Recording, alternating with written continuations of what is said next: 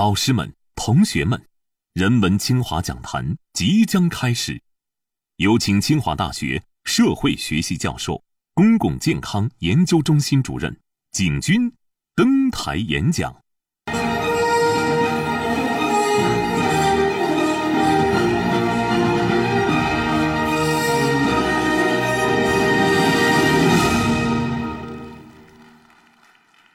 谢谢大家的掌声。首先，我感谢清华大学的校领导相信我，呃，点名让我做这次演讲。啊，另外我要感谢我们人文清华论坛的工作梯队，在过去两周内，他们非常的做了精心的准备，居然有一次采访我，采访了九个小时，很劳累。他们年轻，我没有那么年轻，但是我积极配合了。然后。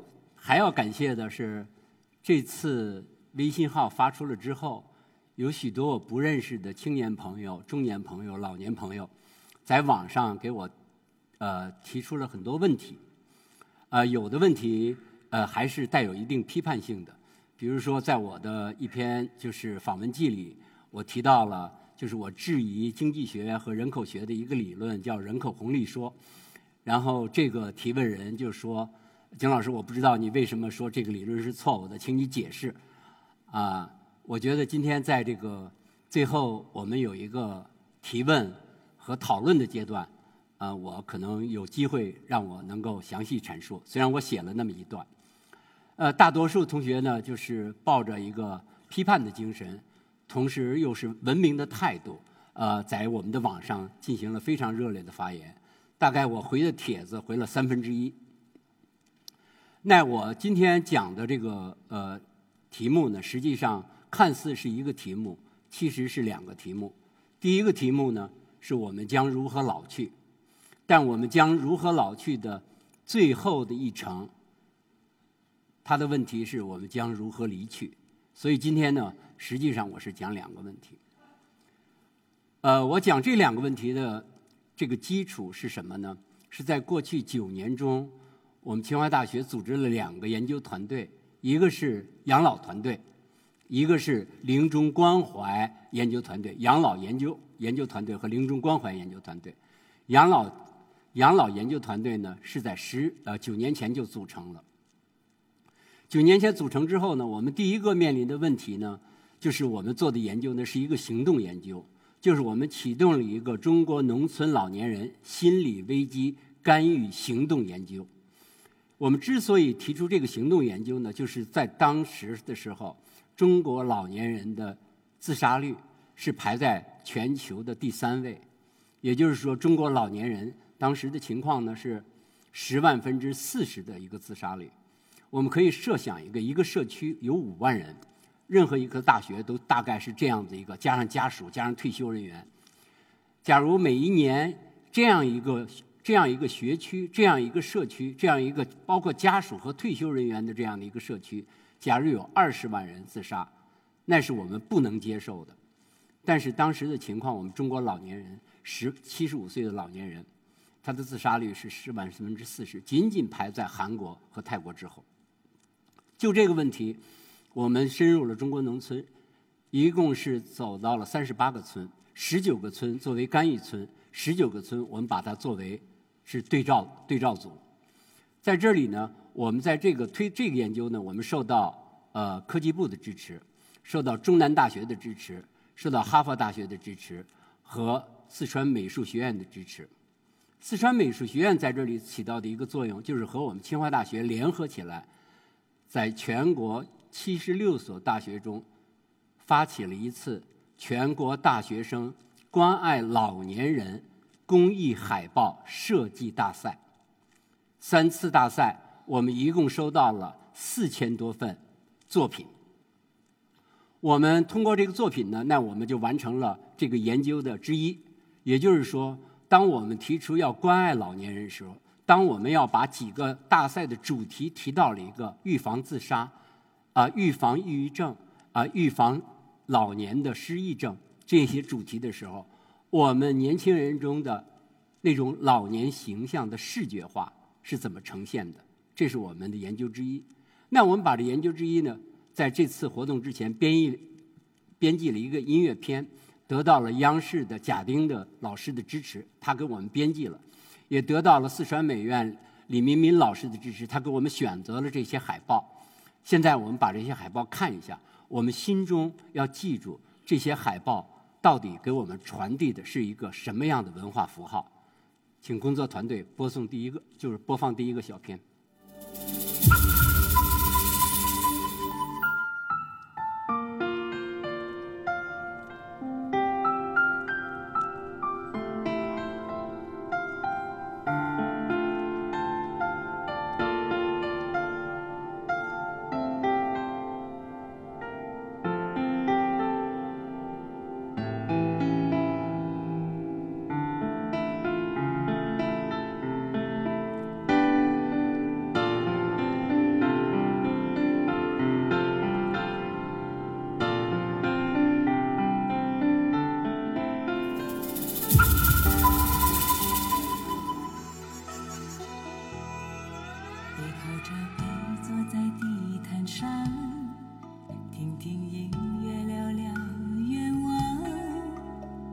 希望我越来越温柔我希望你放我在心上。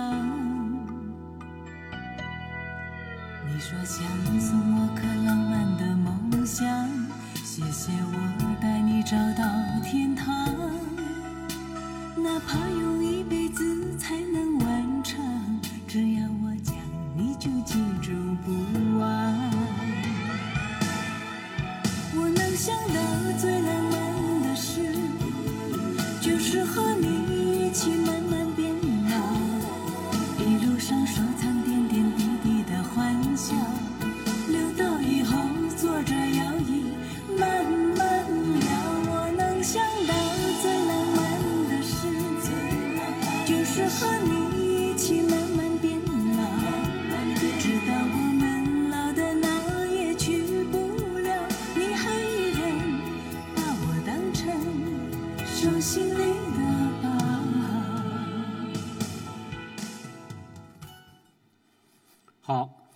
刚才我提示大家了，就是在看这短片的时候，我们我们首先要注意的就是它的一个就视觉符号到底什么样的视觉符号。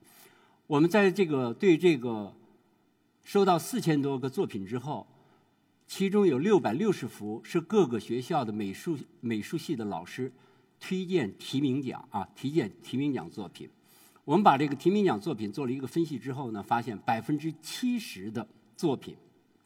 是使用了鲁迅先生呐喊的这种文学表表示方式，也就是说，对社会不够、对老年的关爱不够、对社会的问题采取了一种批判态度。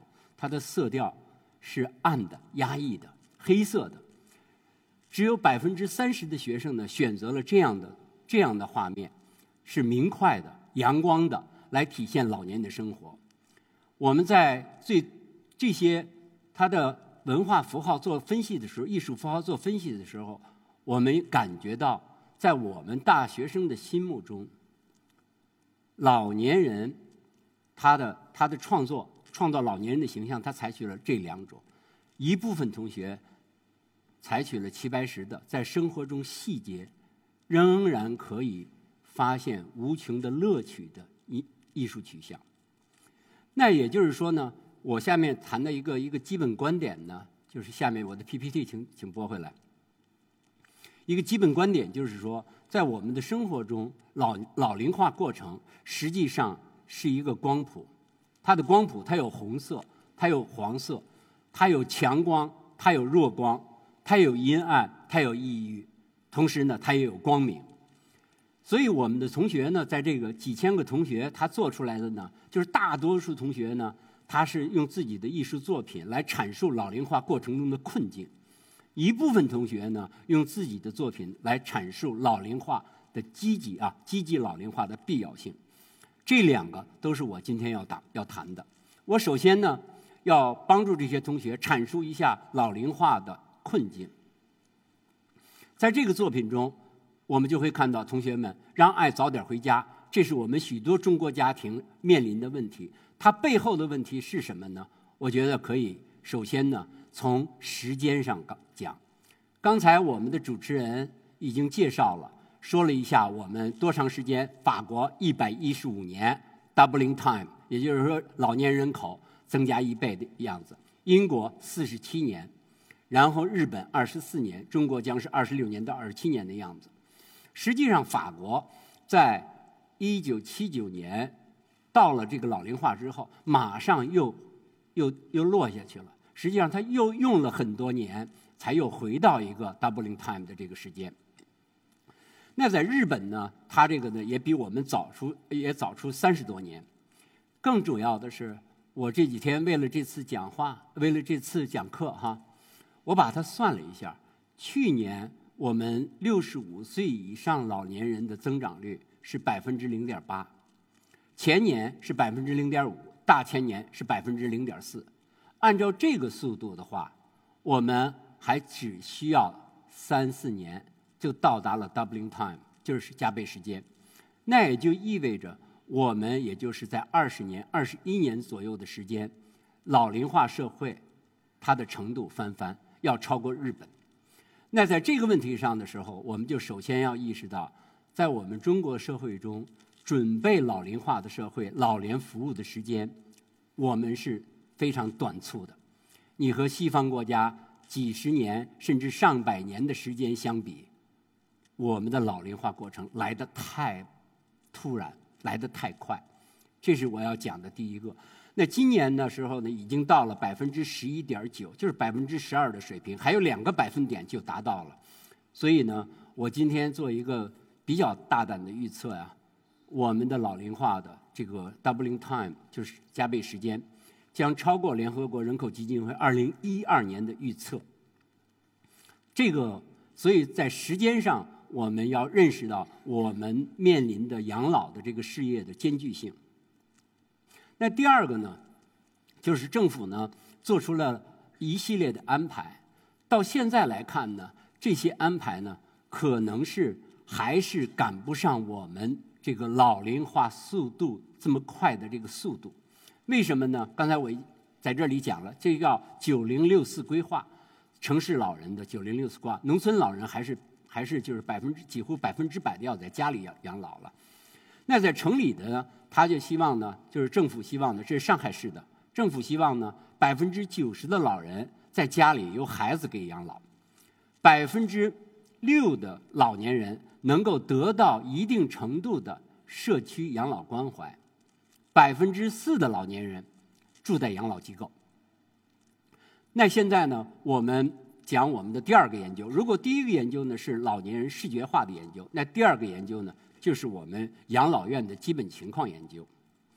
养老院基本情况呢，就是面临的问题呢，就是家庭养老面临的问题呢。一会儿我会说养老院的问题，先说家庭养老的问题。呃，百分之七十的中大城市呢是空巢家庭，这个率非常高，一千六百万的留守的老人，在农村的留守的老人，然后还有四千万的失能老人。这个失能老人呢，他是有一个程度问题。有的是轻度失能，比如说，比如说耳聋；有的是，有的是彻底的失能，是不一样。完全失能的老人，呃，人民大学的一个人口学家算过，大概也有四五百万的样子。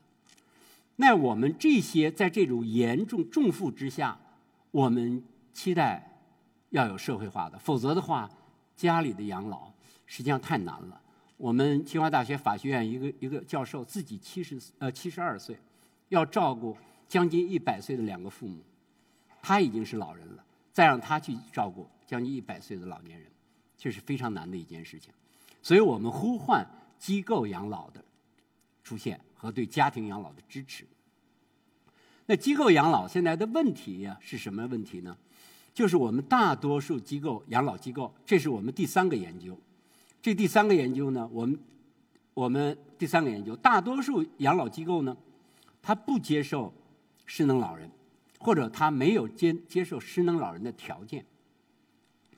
全国我们用了养老网的数据看，这养老网的数据呢，相当于相当于国家民政民政呃就是民政年鉴的统计的养老的机构里的百分之九十，所以数据还是可信的。那在这里呢，能够做失能老人长期照料的床位不到一百，不到一百万张，就是八十多万张。那更重要的还有一个问题，就是他下一步我们养老事业机构养老事业要特别做好的，就是要把养老机构变成医保定点单位。那我们的研究发现呢，它不到百分之五的养老机构属于医保定定点单位。这什么意思呢？就是我住在养老院里之后，我能不能报销啊？这是一个。假如不能报销，这件事情。就会阻止很多很多的中国老年人能够转到养老院。还有一个问题呢，实际上需求是非常大的。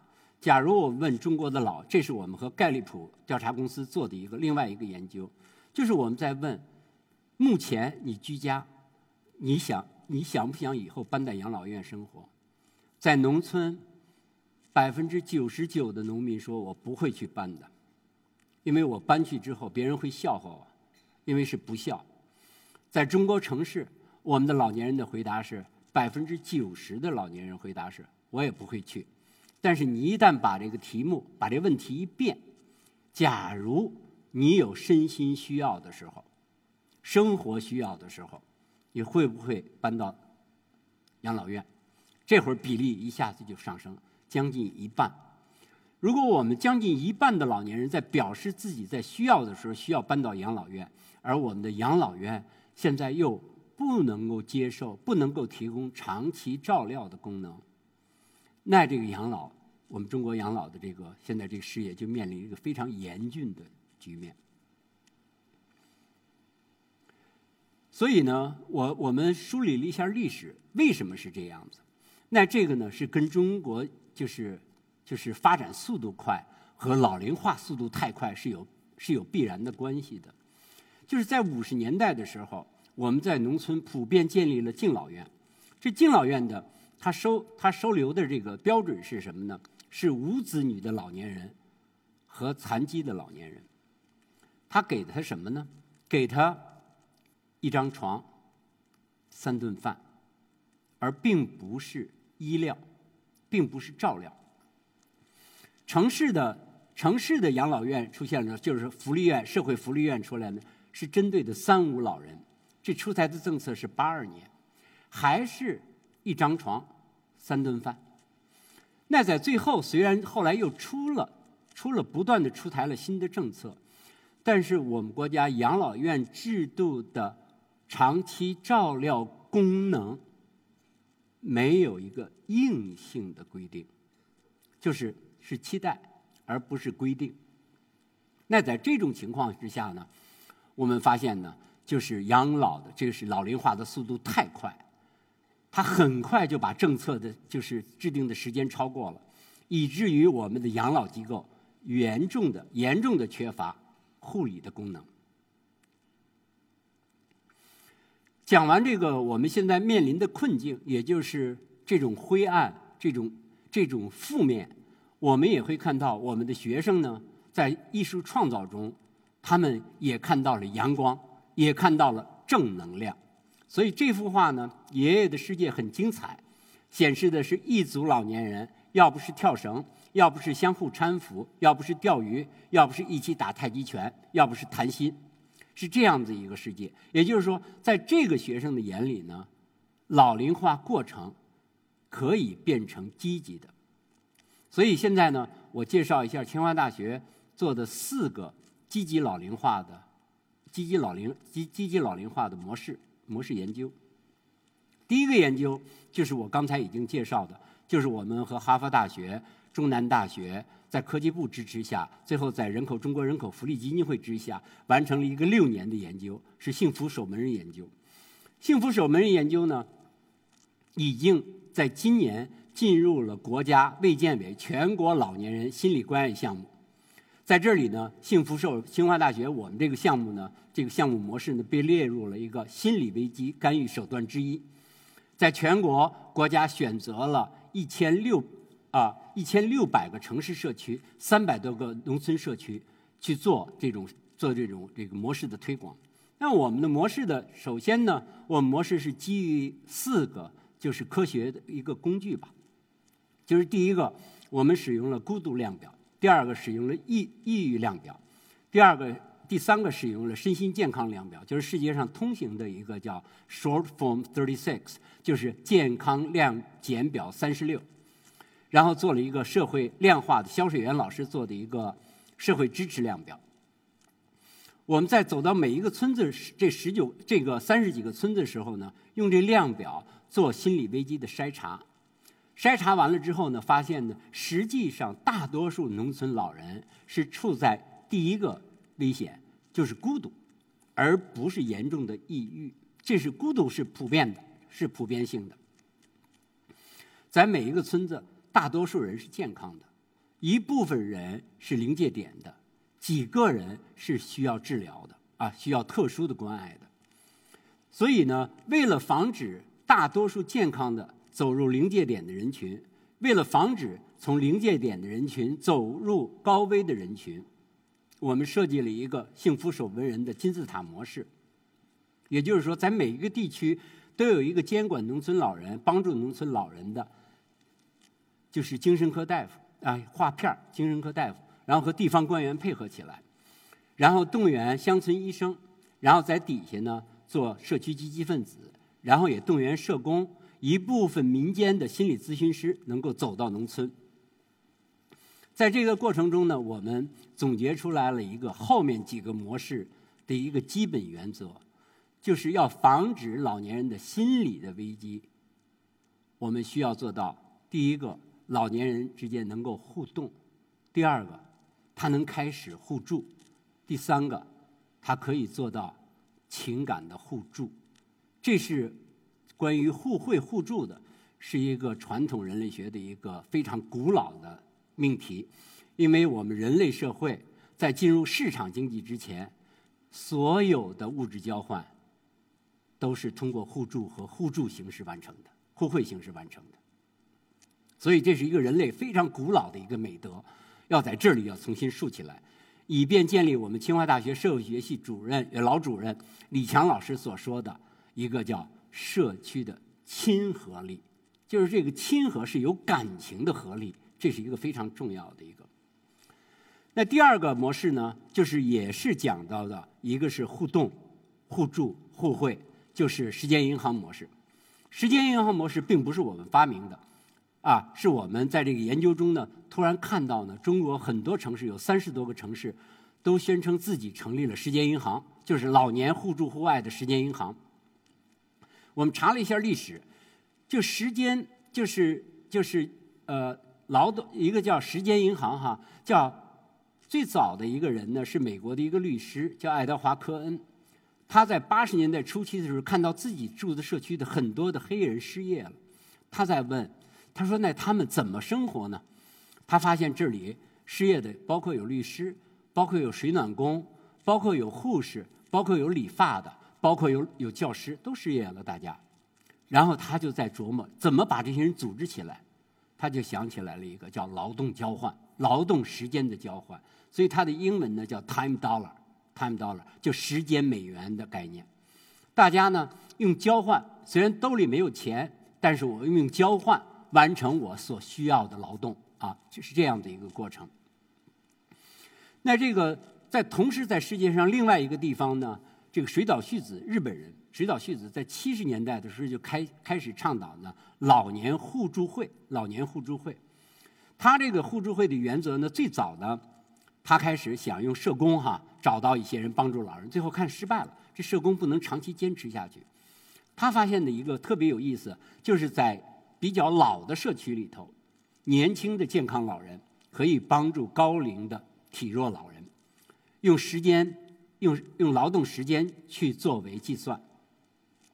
劳动时间呢，在我们国家跟日本的非常相似。比如说苏州的杨枝模式，它是以劳动时间的计算，洗衣服的时间、送水的时间、谈心的时间。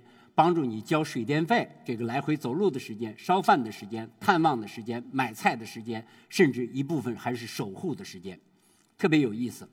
那也就是说，我景军在我和清园里头帮助八十九岁、八十五岁的老年人每天提水，就是或者说每周提这个提提提水。等我到八十五岁的时候，累积一百个小时，可以在这时间里头对出来。但是最重要的是，中国的经验，包括杨志的经验证明，实际上到最后没人去对，因为它形成了一个文化，就是说，年轻的老人帮助高龄的老人，他不需要去记录了，他在这个社区里形成了文化，可以传递下去。那第二个模式呢？广州南沙模式。是政府做的模式，不是老百姓自己做的，是政府做的模式。前一个需要熟人社会，这个社区呢是一个老工厂，是一个老工厂社社区，它是几十年的积累，所以它有信任，它能开展起来这种时间银行。这个南沙呢是一个陌生人的社会，是一个新区，是一个新区。那怎么做好时间银行呢？那政府呢用两个方法，第一个呢。就是用年轻的老年人继续帮助高龄的老年人。他这个帮助呢，实际上还包括心理上的，就是就是安慰。更主要的是呢，他用勋章形式，用菜籽油一桶菜籽油和一个勋章，来奖励你一百个小时的奉献。也就是说呢，我这种奖励和这勋章全部加起来的这实物的价值。一定是低于你劳动的市场价值，也就是说，你这种劳动还是一种服务性质的，大家明白了吧？就是说，然后广州南沙在推这种方式，我觉得这两种方式呢，可能能坚持下去的，还是低龄的健康的老年人帮助高龄健康的老年人这种模式可能持久。我现在还不，我们还不知道，现在他已经有几千人了。他把他这个后台已经交给我们清华大学，以后做一个长期的数据、数据、数据分析，那就会形成一种什么呢？人类悲悯的社会学研究，就是有多少人愿意用低于市场价格的劳动去为社会去做贡献。那第二种模式呢，就是也是我们做的研究，就是叫老人会模式。老人会模式，我们的一个同学啊，我的一个，我的一个，我的一个呃。博士后方静文最早注意到呢，中国历史上呢有两个人群，实际上是有没有孩子的人群，就是他注定是没有孩子的。第一个人群，大家在座的肯定已经知道，我就不问大家了，好不好？太监，太监没有孩子。第二个，大家看一下这个字叫冰玉堂，这里的谁能谁能告诉我冰玉堂是代表什么？好。好像有一个人在说了，自梳女，广东顺德地区的自梳女，这些这些这些女性呢，在自己年轻的时候走到南洋去打工，有一辈子的积蓄，回来之后呢，不落夫家，就是自己呢，不落夫家，形成了一个叫结，就是金兰结，就是他们自己在一起生活，形成这两种老人会。这个太监呢是兄弟兄弟节和师徒节。所谓兄弟节呢，就是他们在宫里攒了钱了之后，在外头买一座庙。北京西山有十几座庙是太监庙，全是做这个养老的。然后形成师师徒节，就是宫里的小太监，然后继续在供养他。这个呢是也是后的这一节师徒节，然后是金兰节，行。但是更多的在中国传统中呢。什么白帽会啊、祝寿会呀、长寿会呀，这些名称的这些老人会，在中国的历史从秦代就有，所以说这个传统是非常好的一个传统。它的历史上呢，它是历史上的老人会呢是敬老、贺老，然后举丧。那现在的老人会呢，这是我拿到一个浙江的一个老人会的一个一年的一个一个支出的一个清单。大家看到，它比历史上增加了一个内容，就是福利探病，就是将近一半的这个老年会大家捐来的钱，就是大家入会的钱，用在去探病，这是一个现代社会的。这张照片是我们任老师在这个重庆做的一个老人会的一个研究。下面还有一个非常重要的，在养老过程中的一个，我觉得就是积极养老，同时又是。又是倡导互助互惠、这种互动的这样的一个，就是中国历史上的病友会。病友这个词，如果翻成英文，很多人今天在座的外国留学生可能你就听不懂。这个英文是叫 “friends in sickness”，实际上是什么呢？就是我们都病了，我们都住在医院，我们都住在一个病房，我们由于一个疾病，各种原因，我们形成了一种友谊。病友会，最早的病友会，大家知道，就是在现代医学进入中国之前，中国是没有医院的，它是没有医院人。病人得病了之后是在家住着，不是搬到医院住着。那在中国比早的比较搬到医院的，在医院现代医院里的，就是人民大学的一个一个杨教授所说的再造病人，就是有一个空间是专门收治病人的空间，这就是现代化医院。而最早的是麻风病院，在我们国家麻风病院，这是北海的北海的广西北海解放前的麻风病院。麻风病院在他出的这刊物中，已经有“病友”这个词汇，已经有“病友”这个词汇，所以历史非常还是就是随着现代医院的在中国的出现，就出现了病友。那现在呢，我们清华大学的王思蒙，然后是王建立，然后是曾凡平三三位呃三位青年学者，分别完成了一个抑郁症患者 QQ 群的研究。这个 QQ 群呢，就是四百多人的 QQ 群，在上头大家交流我们如何抵抗抑郁症的困扰，我们如何就医，我们如何我们如何服药。那第二个糖友病呢，这个是在中国是非常发达的啊，哪任何一个城市都有一个糖友会，然后很多医院都有糖友会。那这里是什么呢？就是所有得糖尿病的人呢。大家坐在一起，相互学习，相互鼓励，鼓励服药啊，坚持锻炼，这样子的一个。但是如果说第一个第一个抑郁症的呢，抑郁症的是所有的人都有，就是包括老年人，包括青年人。第二个人呢也是一样。第三个，第三个就是病友会呢是抗癌乐园，这也是我们国家非常有特色的一个，就是民间互助的一个团体。北京的。叫抗抗癌呃抗癌乐园，呃几乎年年被北京市民政局评为社会组织标兵，社会组织标兵。有的人就会说：“景老师，你是不是能？你是不是相信抗癌这种这种会就能够就能够真正的抗癌？”他们自己相信，但是呢，我们要知道有几个特点。第一个特点就是他们练的太极拳叫全国一拳。所谓呢，就是说，你无论走到北京、沈阳、广西、山东、福建，他们练一个人的拳是郭林太极拳，是一个画家，是一个画家，他发明的或者他创新的太极拳。那第二个呢，这些人会说什么？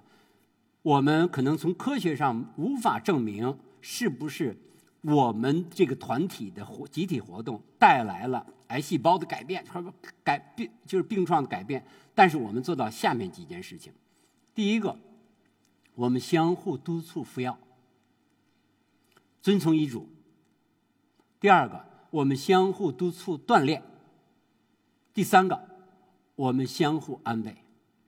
那这个在病人在病人康复的过程中，这三个条件也是非常非常重要的。那我现在我的时间，我的时间呢，已经讲了四十分钟了。将近四十分钟了，呃，我还有四十分钟，我要讲我们将如何离去。在这里呢，我用了一个张若虚的一个呃，就是呃一首诗，诗中的两句话，实际上特别值得我们回味。一个是“白云一片去悠悠，清风浦上不胜愁”。那这个“去悠悠”与“不胜愁”，在这位同学的美术作品、海报作品中创造出来的。他，我觉得这是一位老年人，坐在轮椅上远去，后面是一个年轻的人，用一个红丝带来表示他的爱心。我们现在呢，为了把这个话题转向我们将如何离去，我们看第二个音乐短片是由一组电影镜头构成的。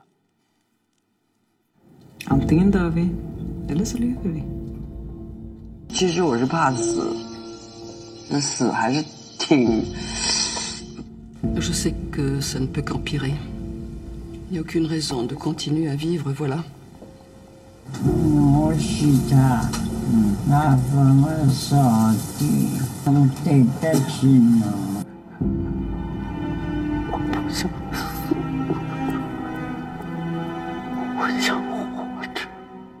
我这趟列车已经到站了，但是你们还没有，一定要好好的、精彩的继续活下去。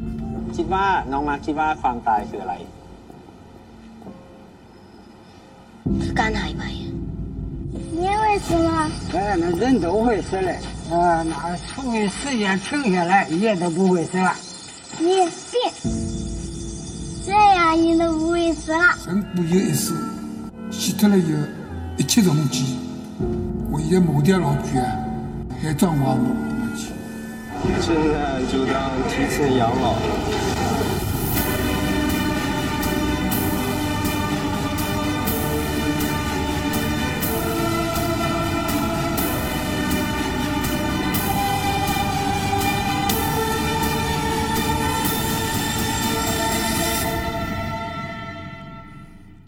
好，其实昨天在做这短片的时候拿给我看的时候，大家可能看那个有一个法国片子叫《Amour》，呃，我就把一个镜头我坚决的抗议，说坚决的坚持把一个镜头去掉了。看过这部电影的人知道这个电影老太太是怎么死的，对吧？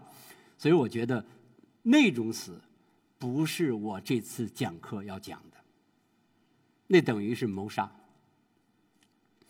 但是我要想讲的呢，就是这个影，就是我们这剪接的这片子说的是什么呢？就是面对死亡的时候，尤其是老年人的死亡，或者其他年龄年龄组的人的死亡的时候，我们是无奈的，我们是有很多的无奈。这种恐惧，自从人类有了之后，就一直存在的。但是这种无奈，其中有一种无奈。是死亡质量的低下，就是我们死亡质量的低下。那现在呢，我们看一下我们全球呃新加坡联联世基金会支持呃经济学家做了两次全球人类死亡质量的调查，然后二零一五年的调查呢，一共是八十多个国家参加了。在我们国家，代表我们国家的是，代表我们国家的是有几个七名大夫来回答了他的问题，就是死亡质量调查的问题。那我们的排位呢是排在倒数第十名，也就是说，在八十个国家，我们排在七十一位，我们排在七十一位。这个有些不公平，就任何排位啊，我觉得像大学排位似的，也是有时候它是有有些问题的。问题在哪儿呢？就是排在第一的是英国，它的人口、面积，然后历史跟我们完全不一样。但是它的排排序中呢，确实也提出了一些非常严峻的问题。那第一个问题是什么呢？就是在一个国家中，你的需要安宁疗护，或者叫临终关怀啊，或者叫临临终关怀，或者叫末端期关怀，或者叫姑息姑息治疗，反正几种几种说法，在我们国家现在固定的说法，已经从临终关怀过渡到安宁疗护了，因为我们怕临终这两个字，怕提到死这两个字，安宁好像回避了这个问题，就是首先要讲到你的需求是多大。你的需求多大？然后你能满足需求的机构能力是多大？这个我们丢的分丢的太多了。那还有呢？其他的就是服务质量、专业程度、社会参与、人力资源。但是安宁疗护，我自己的理解，今天有几位大夫也在场，我的好朋友也在也在场。一会儿我会请他们来用自己的亲身的工作经历讲安宁疗护的很一部分细节。最主要的是。缓解躯体的疼痛，减少精神的困扰，疏导心理的情绪，这是安宁疗护最最重要的三个组成部分。那现在呢，我们国家安宁疗护刚刚起步，可以说刚刚起步。刚刚起步呢，根据官方透露的消息呢，二零一八年，我们全国能够接受到了安宁疗护的患者一共二十八万。这个数字太小了。所谓太小是什么意思呢？就是我们有两百多万癌症患者每年死去，你这二十八万，那再加上一共全国每年慢病死去的九百多万人，那你这个二十八万是一个非常小的数字。然后机构呢是两百多家，多亏呢去年前年一七年第一批试点，然后今年第二批试点，把安宁疗护病床病房。中心这套制度，现在在全国七十多个城市开始做试点。北京市的海淀区响应的最早，有二十多家医院在第一批就加入到安宁疗护的试点中中去了。那我们我们为了论证安宁疗护这个必要性，清华大学和山东大学联合做了一个临终期。癌症患者生命质量研究实际上是死亡研究，是死亡质量研究。那我们的历史背景，这个是背景是什么呢？三十五万多人新发病例癌症，然后两百多万每年是死亡死死亡死亡病例，然后呢，我们这里讲到了男人呢是胃癌、肺癌、肝癌，女人乳腺癌、肺癌、肠癌。也就是说，在几乎所有的病人中，癌症是安宁疗护最需要安宁疗护的患者。那我们这研究呢，就没有用一分钱。我们是怎么做呢？我们是号召我们的医学生、我们的医学本科生、医学的硕士生、医学的博士生，在暑假的时候回到自己家乡，一共九个省，一共九个省。每一个人必须找到五到十个家属，这个家属呢，家里头有一个病人在过去两年中去世了，去世于癌症。然后我们把这数据在国际上已经发表了三篇文章了。我们这里呢，我们就首先呢，我们就会看到呢，这里男性是居多的，平均年龄是六十四岁，这意味着大多数我们的患者是什么样的患者呢？是中老年人。然后在我们的样本中呢，跟国家癌症调查的样本不太一样的，就是我们多多了捕捉到了很多的农村的癌症患者，就是找到他的家属了，就问这个他的他这个死去的整个的情况。百分之七十五是农村的癌症患者。然后有几大发现，第一大发现呢，就是几乎就是大多数农村的癌症患者。最后是死在家里，啊，死在家里。农村的呢，啊，城里呢死在这里。最有意意思的一个，或者说震惊的一个一个发现，就是两年存活率。那我们国家全国的癌症病人加起来的存活率，五年的存活率不是两年的存活率，是百分之四十。然后美国是百分之六十六。如果我没有记错的话，日本是百分之七十一，加拿大是百分之七十二，这是说五年的存活率，也就是说，这意味着我们国家的癌症患者发现的太晚了，他是晚发现，不是早发现。第二个，这起码这些患者告诉我们，他们吃不起非常好的药，至少在几年前、两年前，在那个叫我不是药神这部电影出来之前。成为中国轰动的一个事件，对癌症患者这个就是进口药这件事情有很大推动。之前吃不起进口药，所以这个两年存活率呢很都很低，就不要说五年的。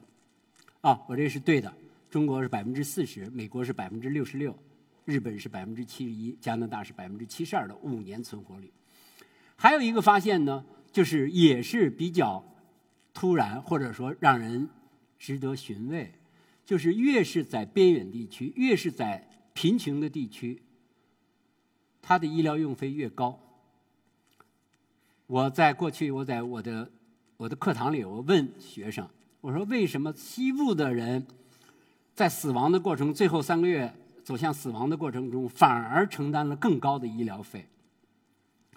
然后我记得有一个同学说，就是说了，就说很简单呀，景老师，我们家就出现这种情况，我们需要从北京和上海请大夫去做手术。还有，就是这些药、这些器材、这些人才，从东南沿海向西部流动的中间环境的折扣，都是都是这个问题。这也是一个非常有意思的发现。总而言之呢，就是说，假如你死在医院，啊，一个人死在医院，最后也是十万块钱；假如你死在家庭，假如你死在家庭，最便宜的你也是三万多块钱，啊。在这里呢，就出现一个灾难性支出的问题。灾难性支出，也就是我们有三个标准啊，有三个标准，就是由于患有癌症，落在贫困线以下，借钱支付医药费，短期内难以偿还，这比例无论城乡都超过了百分之九十四。啊，这里特别最花的最多的有一个是农村的一个中学教，中学中学校长，花了五十五万。最后三年花了五十五万，就到处去看病，一次到北京来了几天，几天之后就花了六万块钱，啊，几天，包包括来回的这个行程，就六万块钱。所以在这种情况呢，就出现一个灾难性的支出。还有两个发现也是特别值得注意的，就是百分之七十的最后三个月的癌症患者。无法平静的与家人、与大夫讨论自己的病情，无法从和自己的亲人讨论自己的身后事。就是说，要走了，那我们怎么走？有哪些遗产问题应该无法无法去谈？这个测量呢，我们是用一个五分法测量的。还有一个呢，就是比较严重的，是十分法的一个疼痛的一个十分法，从一到十。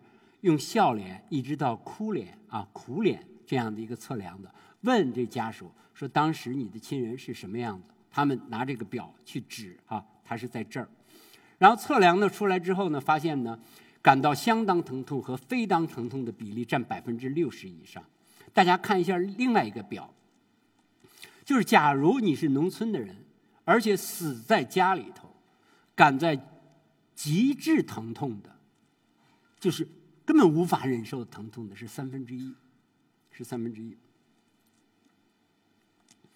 所以呢，我们现在我们清华和山东大学这个研究呢，就是进一步证实，安宁疗护事业在中国需要迅速的铺开、全面的开花，因为我们中国公民的死亡质量太低、太差。那我们要借鉴一下国际经验。世界上最早的 hospice movement 的起源啊，就是安宁疗护运动的起源是在英国。这是一个非常有趣的故事，是一个英国的护士发明的这次运动。他是做什么呢？因为他在护理的过程中，他爱上了两个病人，这两个病人都是癌症去世。他看到自己的两个恋人非常痛苦的去世，然后发誓学习疼痛学，拿到 PhD 啊博士论文了之后。建立了 Saint Christopher，就是圣克里斯托安宁疗护中心，现在也是世界上最有名的安宁疗护中心之一。随后呢，是很多国家开始效仿，在我们国家比较早做的是北京松堂医院，就是在这个咱们去去顺义的这路上就能看到。松堂医院一个安宁疗护医院如此艰难呀。二十多年的时候被迫搬迁七次，也就是说，你在在这儿建立一个不是医院，是安宁疗护医院，就是死人的医院，旁边的居民不干，强强迫他搬迁。所以，在这个问题上，关于死亡观的时候，我觉得我们的国民还需要进一步的教育，怎么能把这样的一个医院是做好事的医院，逼迫人家搬迁七次啊，对吧？那全球呢，是一万六千多家机构。然后每一年全球有两千多万人需要最后的就是 terminal care 啊，这件事情能不能做成？我查了一下英国的例子，因为它是第一嘛。我查了一下英国，二零一六年英国六十万人死亡，其中四十九万人的死因是可预测的。这意思是什么？可预测的就是说什么？它不是，它不是意外死亡，它不是意外死亡。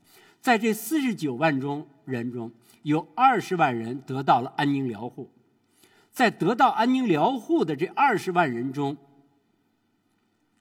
将近十四万人是在家庭和社区日照安宁疗护诊所获得的安宁疗护。这意味着什么呢？意味着，意味着在英国呢，它是走向了社区了，走向了安家庭的安宁疗护病房，有护士可以到你家。为什么能做到这件事情？他的退休护士制度和志愿者能够打针吃药的这些护士，十二万人。照顾二十万人的安宁疗护，这是他能做到社会化的一个非常重要的一个因素。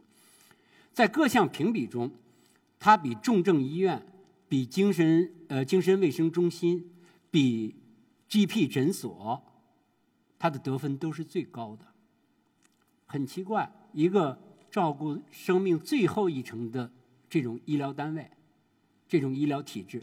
居然在英国各项评比中是第一，是第一，非常值得。也就是说，它是有可能有可能做到。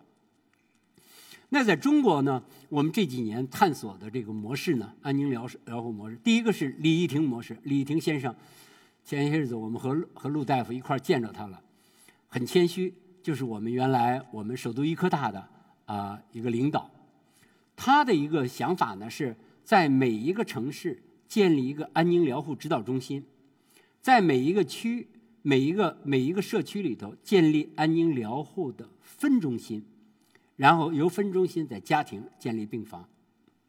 那上海建立的比较典型啊，上海市比较大，有两个大的中心，底下有二十个分中心做的，做出来这样子的。他的主张呢，就是要最低的要求。是止痛，要能消除疼痛，就能要能减缓疼痛。第二个是石荣老师模式，石荣老师呢看到一个形势，就是我们中国的农村实际上是空心化的。所谓空心化是指什么？就是农村现在只很多农村现在只有老人了。所以石荣老师是个上海的啊，做医学教育的老师说，我们应该把农村的乡村医生。进行集体的培训，让他们开始学会安宁疗护的基本的技能，因为他们在未来十五年到二十年中，主要的一个医务工作是面临临终期的许多老人。第三个呢，是中国一家基金会做的，叫宁养模式。这个宁养模式呢，是什么样的一个模式呢？就是他希望在三十二家医院的支持下，培养一批安宁疗护的社会工作者。就是这些人呢是学社会学的，但是呢他多少要学一点医学啊，多少要学点医学，介入到安宁疗护中。这个模式在南方做的也也不错。然后还有一个比较有意思的死亡咖啡馆，这是在中国几家医院，北京的叫死亡茶社。这死亡咖咖啡馆是昆明，昆明一家医院做出来的，就是在医院里专门设一个咖啡厅。这个咖啡厅呢，就是临终患者的家属去的。每天在固定的时间，有一个医生，有一个护士会在这里出现，来回答你的问题。但是更重要的是，这些临终者的家属相互交流和安慰，他们能够说：“那我们应该怎么处理？”最后应该不应该插管？最后鼻腔是不是应该进营养？是不是采取更极端的心脏复苏的这个这种措施？他们之间形成，也就是说呢，把死亡拿到小众的公共群体的空间讨论，而不是自己一个人全部的承担。这个实际上也是早早早年的一个瑞典模式，但是在昆明现在做的做的很好，在其他的城市也应该有。那现在等一会儿我会介绍我们这个长庚医院和北京儿童医院，他们他们做的，他们还做的儿童的啊，一会儿他们会会讲。那清华大学另外做一个非常深入的研究，就是佛教的安养模式。这是我二零一七年在全国统计的一个，就是五十三家佛教寺院建立的安养院啊，老年安养院。老年安养院呢，跟我们我们通常的养老院是不一样的。如果你上一个商业化的养老院，他会他会卖给你什么？他说：“景老师，我这儿有这样的条件。”这样的条件，还有这样的条件，许许多多的好条件。你进了佛教安养院，养老一切从简，生活以最简朴作为标准。大家这一下子就跟我们的养老思路就不一样了。他这就是，那你呢？进入我的，就开始信佛念佛，过一过一种简朴的生活，过一种相互关怀的生活。他这里更主要的是，大多数的佛教寺院允许现代西医的止痛学进入他这寺院为老年人服务。有一部分不愿意，有一部分不愿意，他们认为意念就可以克服，但是大多数都可以。比如说这常州的宝林禅寺，这个这宝林禅寺这大和尚是，如果我没有记错，是南京大学物理系毕业的。他那天见到我之后，我说：“我说你这个怎么看待现代医学进入你寺院？”他说：“没有问题啊。”越好的医学进入我的寺院，我越高兴，我是支持的。所以他提供这个临终关怀，他更重要的就是这一段，就是这一段叫往生重念，就是他不允许任何一个人临去的时候没有人陪伴。他有一个助念团，他会打电话说：“我这儿有一个老年的患者要离开了，大家谁有时间来陪他？”送他最后一程。所以呢，我总结出来的叫念佛安养、临终关怀、往生助念，也就是说，他的灵性资本在起着作用。那最后，作为我的这个今天的就是报告的一个总结，我们还是回到了一个比如何老去还要难的问题，就是何为优势？What is good death？那这个传统的回答，按照我们清华大学老的社会学系潘光旦先生四一年说的话，说我们中国人呀，在面临死亡的时候有三大绝，就是我们还是可以战胜恐惧、战胜遗憾的。第一绝，就是你要告诉这个人，或者这个人自己就知道，他自己立过德、立立德、立功、立言。立德，我觉得这是普通人都是可以做到的。立功立言比较难，但是在这个三立之说中，大众还是可以做到立德的。第二个，潘先生说，我们第二个呢感到宽慰的呢，走的时候感到宽慰的呢，就是我们有一个血脉的传承。说的自私一点，就是我们的基因得到繁衍，子孙满堂。那第三个呢？他认为呢，我们还可以得到安慰，也就是说，我们有魂魄不死、魂魄永存的这种宗教信仰。但是，我觉得潘先生如果当时助力一下佛教的话，我觉得佛教提出一个思想呢，叫自在圆寂，这个思想特别符合现代的安宁疗护运动的精神。再给大家讲一下什么叫自在圆寂。一九四零年，灵岩山的方丈，呃，印光法师，觉得自己身体不行了，把徒弟叫来说：“我们要选新方丈。”然后他徒弟说：“那我们就选这个月的初九。”他说：“不行，初九不行。”他说：“我，他说我初四就要走了，选在初一。初一到了之后，我还可以替你张罗一番。”然后果然，在方丈继位大的仪式中，印光法师还能出面招待四方来的嘉宾。而果然在初一一点多钟，他说：“我要净身，我要念佛，我要把自己弄得干干净净的，然后到卫生间把自己洗得很洗得很干净，然后回到自己的座位，说我要念佛，大家一块陪我念佛，在念佛声中安详的去世。然后在近代呢，关于往生记，就是这种佛教大师的往生记中，这种自在圆寂的定义是什么呢？就是勇敢的承认我将离去，充足的做好离去的准备，就像他这继位一样，对吧？然后争取能够做到有人陪伴和爱心。印光法师当然是能做到，所以在佛教传统中呢，自在圆寂是一个很重要的。它和我们现在的这个安宁疗护运动强调的对躯体的痛苦、对精神的痛苦、对心理的痛苦的减缓，保持了一定程度的一致。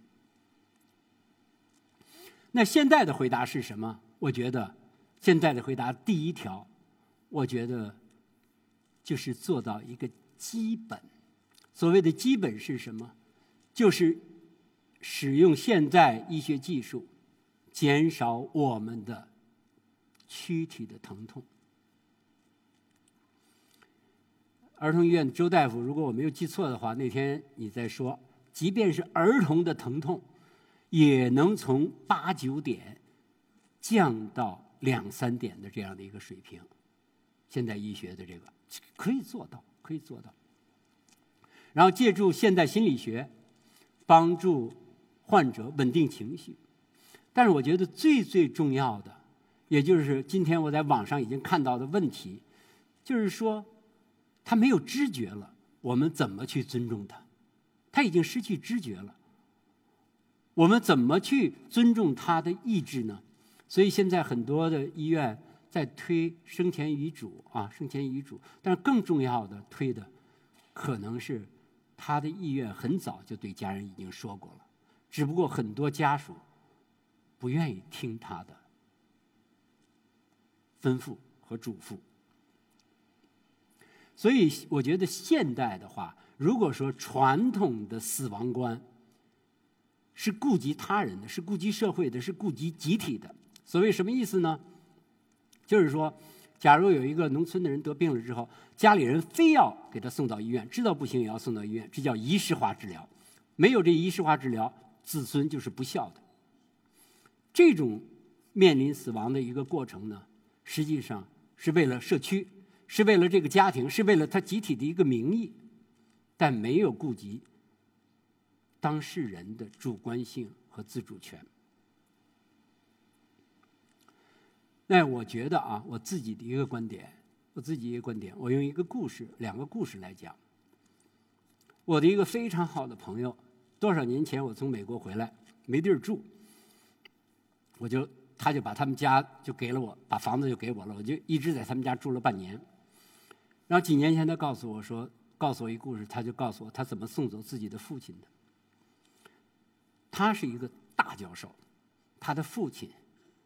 也是一个大教授，他在人民大学，他的父亲是原来北师大的教授。他的父亲生前说：“我不插管，走的时候呼吸困难，我让不插，你就让我走。”然后他昏迷的时候，他和他弟弟，就是他的大儿子和他弟弟说，然后和医生一块说，还是插管，最后插了，他舒服一些。老人醒过来，指着这管子说。你给我插上这管，我就再也没法跟你们说话了。我走之前要跟你们说话，我要跟我的老伴儿说话，我没法说话了。啊，这件事成为我的朋友的一个特别大的一个遗憾，就是他的父亲走之前，他没有听到他想说什么。另外一个是我云南的一个朋友，前前些日子告诉我他的父亲的故事。他的父亲得了癌症。到了晚期的时候，回到家乡的医院去治疗，保守治疗。但是拒绝任何的多余的、不必要的，认为他就说我不要再花钱了。最主要的是，我要知道我死，我要有充足的清醒，能够安排我的身后事。所以把自己的弟弟找来，做的所有的身后的布置，包括葬礼怎么做，请人怎么做，开宴席怎么开，然后家里人应该什么时候回到家里，如何安排到到车站去接，这些细节全都安排好了。然后凌晨在医院四点钟在医院，跟家人说，我要离去了，把我抬回家，给我穿上我该穿的衣服，把我放在我在应该躺的床上。六点十七分，老人有尊严的离去。所以呢，前者呢，我觉得是一种无奈的死亡，甚至可以说是过于无奈的死亡，而后者呢？是一个相对的、有尊严的一个老人的死亡，所以我的一个观点呢是要抵制野蛮的死亡。在现代意识上呢，我们应该超越传统，要维护个体的生命末端期的尊严。然后最后呢，我选择两幅呃一幅画和一首唐诗。这幅画唐诗中呢有两句话。是我在准备这个的时候有感慨，就是“白发催年老”，然后后面这最后一句呢，“松月夜窗虚”。我为这个，就是因为它是古诗，所以我把它翻成英文了。就是有些虽然你中中文很好，有些外国留学生，但是可能古诗看不懂。这边呢，是我们另外一个同学姓龙，在我们的大赛中做的一幅画。时光变迁，但是你永远是我们心中的主角。我把它凑在一块儿呢，在说明什么呢？就是诗与画既矛盾又统一，既有惆怅也有希望。谢谢大家。